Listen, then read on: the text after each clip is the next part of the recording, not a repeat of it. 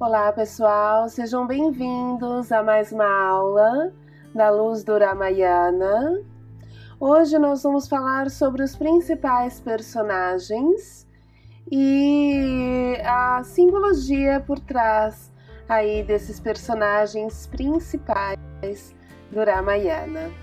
Então nós temos aí como casal que define toda a trajetória da história Sita Irama. Sita e Irama são descendentes da própria força da manifestação. Como nós já observamos, Rama, então, é como se fosse uma parte de Narayana, um avatar de Narayana, ou seja, é o Deus que vem à Terra na forma de homem para então realizar o seu Dharma. Né? E Sita, Sita é considerada filha da terra, considerado o lado material, as coisas na, na fase da manifestação. Ela é filha de Prakti, né? ela é filha da terra. E Prakti está relacionada à própria deusa Lakshmi. Então, Lakshmi, que é a deusa da prosperidade, ela é a esposa de Narayana e na história como Narayana tem que vir à Terra, viver como humano, então a sua esposa também vem à Terra. Então, da mesma forma que Rama é um avatar de Narayana, Sita é então um avatar de Lakshmi, a esposa, a parte feminina de Narayana. Ou seja, é o nosso lado espiritual e o nosso lado material de que, que de alguma forma precisa se harmonizar novamente. Essa união precisa novamente ser concluída, ser harmonizada. Então, o Ramayana trata-se de uma história de guerra né? Onde Rama vai então atrás da sua Sita, vai buscar a sua Sita que foi raptada por um demônio chamado Ravana. Sita é filha da terra e na, na história ela aparece como nascida realmente do sulco da terra mesmo, né? De Prithvi, o universo manifestado, vamos dizer assim. Né? Então, na história, o rei Janaka, que é o pai de Sita, ele encontra ela como um bebezinho dourado num sulco, numa terra que ele tinha acabado de realizar. Então, ele fez ali um sulco na terra e depois ele saiu para algum lugar. A hora que ele volta, ele encontra então Sita né? E a primeira coisa que a história coloca é que Sita então se senta e como uma criancinha dourada, pequenininha, começa a pegar a terra e jogar nos seus pés. Irama, então, sendo esse avatar, essa manifestação dessa consciência profunda cósmica e ele é filho de Dasharata. Dasharata é a representação da verdade ou seja, é o caminho do Dharma. Né? O Dharma ele é a sua força verdadeira, a sua direção verdadeira. Né? Existe o Dharma do universo, existe também então o Dharma pessoal, o Dharma de cada indivíduo que está aqui vivendo essa trajetória. E esse Dharma ele só pode ser apoiado pela verdade. Né? Então, Dhasharata ele é essa representação da verdade. Né? E ele tem três esposas, porém, numa era muito antiga, ele e a sua esposa mais jovem, Kaikei, né? Uh, tiveram que passar por uma batalha, uma, uma batalha contra os Asuras da Seca. E ele se prontificou e se uniu aos deuses né, como defensor do Dharma, defensor da verdade, ele se uniu aos deuses nessa batalha e em algum momento eles estavam realmente passando muitos apuros. E Kaikei, é, ela representa uma, uma pessoa destemida, ela não tem medo, ela representa essa energia que simplesmente vai e faz sem pensar muito. Né? E Kaikei nesse momento ela dá toda a energia dela, ela quase perde a mão, ela cria uma cicatriz enorme ali na mão, mas ela consegue salvar o rei, ela consegue salvar da charata e com isso, Dharasharata fica muito agradecido a ela e diz para ela: Kaikei, eu te concedo dois desejos, pede-me a mim o que você quiser. Mas Kaikei já tem tudo o que ela quer. Ela tem o homem que ela ama, ela tem uma vida de rainha, então não vem na, na cabeça dela algo que ela queira e que ela já não tenha. Então, Dasharata, nesse momento, fala para ela que ela deve guardar então os seus dois desejos para uma ocasião adequada. E assim ela faz. E a história continua. Né? Essa historinha ela é contada um pouco mais à frente dentro do Ramayana, mas eu quis trazê-la aqui porque ela é muito importante para o desenrolar de toda a história. Então, tudo que vem acontecer no Ramayana, que acontece muitos anos após esse acontecimento, né? Ele acontece por conta, então, desses dois desejos de Kaikei e do compromisso que Dasharata tem com a verdade, que não pode ser quebrado de forma alguma.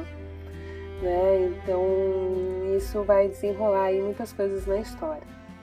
Então são dois personagens importantes, mas nós temos aí mais duas outras esposas de Dhasharata, Kausalya e Sumitra. Kausalya é a mãe de Rama, Kaikei é a mãe de Bharata e Sumitra é a mãe dos gêmeos Lakshmana e Satrugna. Dentro da história, é como se Lakshmana fosse o segundo eu de Rama e Satrugna, o segundo eu de Bharata. Né? Então, todos eles são, de alguma forma, energias que vêm do próprio Narayana. Narayana, no seu, no seu aspecto de Vishnu, ele possui quatro braços e cada um deles ali possui um atributo, né? Tem a maçã, que é uma arma, tem um disco afiado, tem a flor de lótus, a concha. Então, todos os atributos de Vishnu, as armas de Vishnu, então, eles nascem em cada um dos filhos de Dhasharata. E nós temos a parte que são os rakshasas. Os rakshasas, eles representam seres que não são exatamente demônios, mas são seres vamos pensar assim, enquanto Rama né, é, tá do lado do Dharma, os Rakshasas estão do lado do Karma. Mas existe um karma, como nós até comentamos em uma das aulas, existe o karma que nos impulsiona, na verdade ele está sempre nos impulsionando, né? Mas são forças, questões que afligem a nossa natureza, né? Ou que nos direcionam para os desejos e para os prazeres. Então, de alguma forma, é uma energia que ela pode sim estar te empurrando e ser coerente ao Dharma, né? Nesse caminho, nesse, nessa relação, ela não é demoníaca né? Mas quando ela desanda, vamos dizer assim, quando ela sai do eixo, ela perde totalmente a percepção do Dharma e te leva para opostos. Né, que pode ser de um lado muito rajásico, de outro lado muito tamásico. E essas energias, elas são colocadas como três demônios, três rakshasas. Um deles é o rei dos rakshasas, que é Ravana, Ravana é o principal Rakshasa ali da história, porque ele vem justamente para infernizar e para roubar Sita de Rama. né? E toda a história se dá então com Rama tentando que recuperar, né? Buscando recuperar a sua cita que está aprisionada nas mãos de Ravana. Na ignorância, ele bebe veneno. Na confusão, recusa o antídoto. Planeja com minúcias a própria ruína e gasta toda a sua força. As pessoas que falam com sinceridade não podem sequer falar com alguém tão violento e tão traiçoeiro. Ravana tem dois irmãos. Um é Kumbhakarna e o outro é Vibhishana. Então, Kumbhakarna, ele é representado por um gigante enorme e ele come seres vivos, ele come humanos, ele se alimenta de pessoas, né? E ele tem assim uma certa representação do nosso lado tamásico.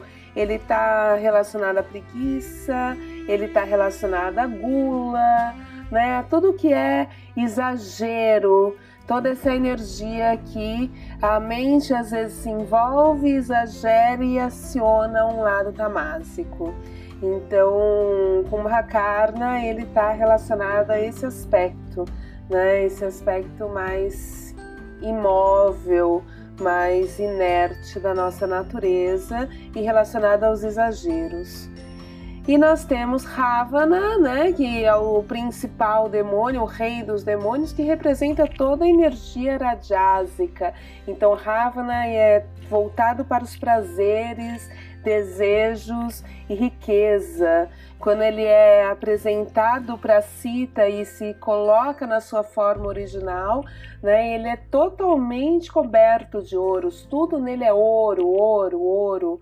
Então, ao contrário, né, ele vai para um lado extremamente radiásico, totalmente voltado a prazeres e desejos. E nós temos o demônio que é o Vibhishana. Vibhishana representa a linha de Sattva, o caminho do meio. Ele é um rakshasa, ele é um demônio, mas nem sempre esse, essa parte demoníaca, nem sempre as nossas aflições, elas são ruins. Muitas vezes essas aflições são para o seu bem, são para te mover numa determinada direção. Então, Vibhishana, que é o demônio bom, ele representa isso né? Ele representa esse aspecto. São, é um aspecto aflitivo, mas uma aflição no sentido de estar tá te direcionando, porque se a gente está tão confortável onde a gente está, né? É, se não tem algo que nos impulsiona a dar um passo a mais, a subir um degrau de consciência, às vezes a gente permanece onde estamos. Né? Então essa é a força de Vibhishana. Esses três irmãos, eles em algum momento, né, comandado por Ravana, porque Ravana percebeu que se ele, ele, ele, embora ele não na vida ele se desvie da lei do Dharma, ele é conhecedor do Dharma. Então ele sabe a lei do Dharma e ele percebeu em algum momento que se ele se dedicasse fielmente ao Dharma, ele poderia dobrar todos os deuses. E assim ele fez. Então, Ravana pegou seus dois irmãos, Vibhishana e Kumbhakarna, e permaneceu em tapas, ou seja, permaneceu em sacrifício em cima de uma montanha durante 10 mil anos. A representação de Ravana é um ser com dez cabeças. Então ele ficou ali em sacrifício e prometeu que a cada mil anos ele cortaria uma de suas cabeças e colocaria no fogo em oferenda a Brahma. Né? Faria então esse sacrifício durante 10 mil anos. E assim ele fez né? E Vibhishana e Kumbhakarna ali ao lado dele, e a cada milênio ele ia lá, cortava uma das suas cabeças e entregava ao fogo. E então, na hora que ele ia cortar a última cabeça, né? Brahma ele não teve outra alternativa senão se render ao sacrifício de Ravana depois de tanto taparrá. Então ele vem até Ravana e fala: Para, já foi sacrifício suficiente, me fala o que, que você quer que eu vou te conceder. E Ravana então faz um pedido a Brahma ele pede a Brahma que ele não possa ser morto por nenhum ser, nem do céu, nem do inferno, ou seja, ele não pode ser morto nem pelos deuses, nem pelos rakshasas.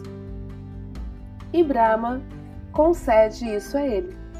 Concede que ele não possa ser morto pelos deuses e nem por nenhum dos seus, nenhum dos seus rakshasas.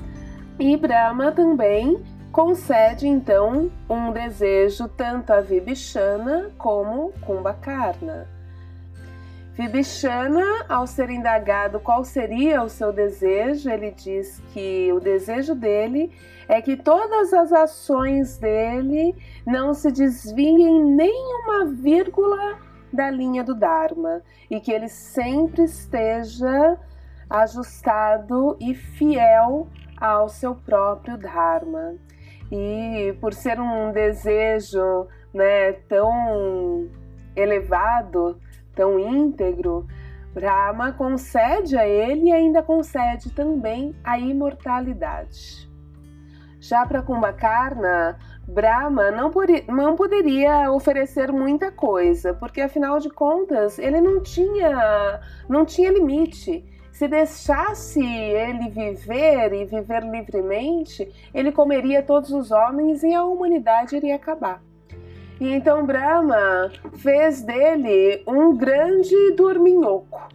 Kumbhakarna ficava o ano inteiro dormindo e ele tinha um dia só que ele poderia acordar e nesse dia ele poderia comer o que ele quisesse. Brahma, com seu poder de criador, faz com que Sarasvati, que é a rainha deusa da palavra, né? Então ressoe essa ideia na mente de Kumbhakarna e Kumbhakarna realiza, pede isso, né? Que ele possa ficar então 364 dias dormindo e acordar apenas um dia no ano e nesse dia ele poderia comer o que ele quisesse. E assim foi feito. Nós temos um outro principal personagem que aparece nas entrelinhas, em alguns momentos aparecem efetivamente, mas esse personagem é o próprio filho de Ravana, Indradite. Ó oh, homem, sou o demônio Indradite difícil de se ver. Luto invisivelmente, escondido de tua vista por encantamento. Ataco por trás dos ventos selvagens do mau pensamento. Apago muitas luzes desguardadas.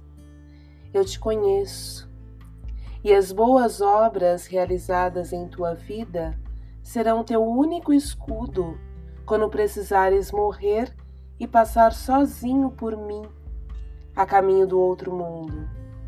Podes esconder-te à noite, do sol, mas nunca do teu próprio coração onde vive o Senhor Narayana. Todos os mundos observam as tuas ações e, portanto, o perdão é Dharma Indradit é um personagem muito interessante, ele representa a ilusão. E ele aparece às vezes como o próprio Indradit, mas muitas vezes ele aparece escondido por trás de situações, por trás de percepções. Então ele talvez seja o demônio mais perigoso de todos os rakshasas. Né? E no finalzinho da história, talvez ele não tenha sido derrotado. Depois a gente pode até discutir sobre isso, mas Indradit é uma força muito sutil que se disfarça e possui diversas formas e pode até mesmo ser invisível, diferente de Ravana, que é algo que está claro, é uma ignorância visível, palpável, né? Então muitas vezes é mais fácil de combater, mas aquela que está por trás das entrelinhas, aquela que está por trás das ilusões, né? Essa realmente é aquela que a gente só se apoiando muito fielmente na verdade que existe no seu coração que você consegue perceber e então superar. Um personagem muito importante dessa história é Hanuman. Hanuman é o rei dos macacos e ele é considerado filho de Vaio. Vaio, que é o deus do vento, que pouco a pouco a sua natureza vai se transformando no próprio, na própria ideia de prana, né? de movimento. Então Hanuman ele representa todo o movimento, toda todo prana, toda a energia que Rama precisa para encontrar a sua cita. Hanuman é o prana, ele é filho do vento, ele transpõe oceanos ao encontro de Sita, ele carrega montanhas. Então ele é essa essa representação da energia necessária para um grande feito, porque sem essa energia a gente não sai do lugar. Precisamos dessa energia. E quando nos alinhamos ao Dharma, essa energia vem para a gente, vem com naturalidade. É isso, pessoal. Esses são os principais personagens. Nós temos muitos personagens nessa história. Né? A Índia ela tem a tradição dos sete rishis, que são os sábios originais e esses sábios têm as, todos a sua descendência também.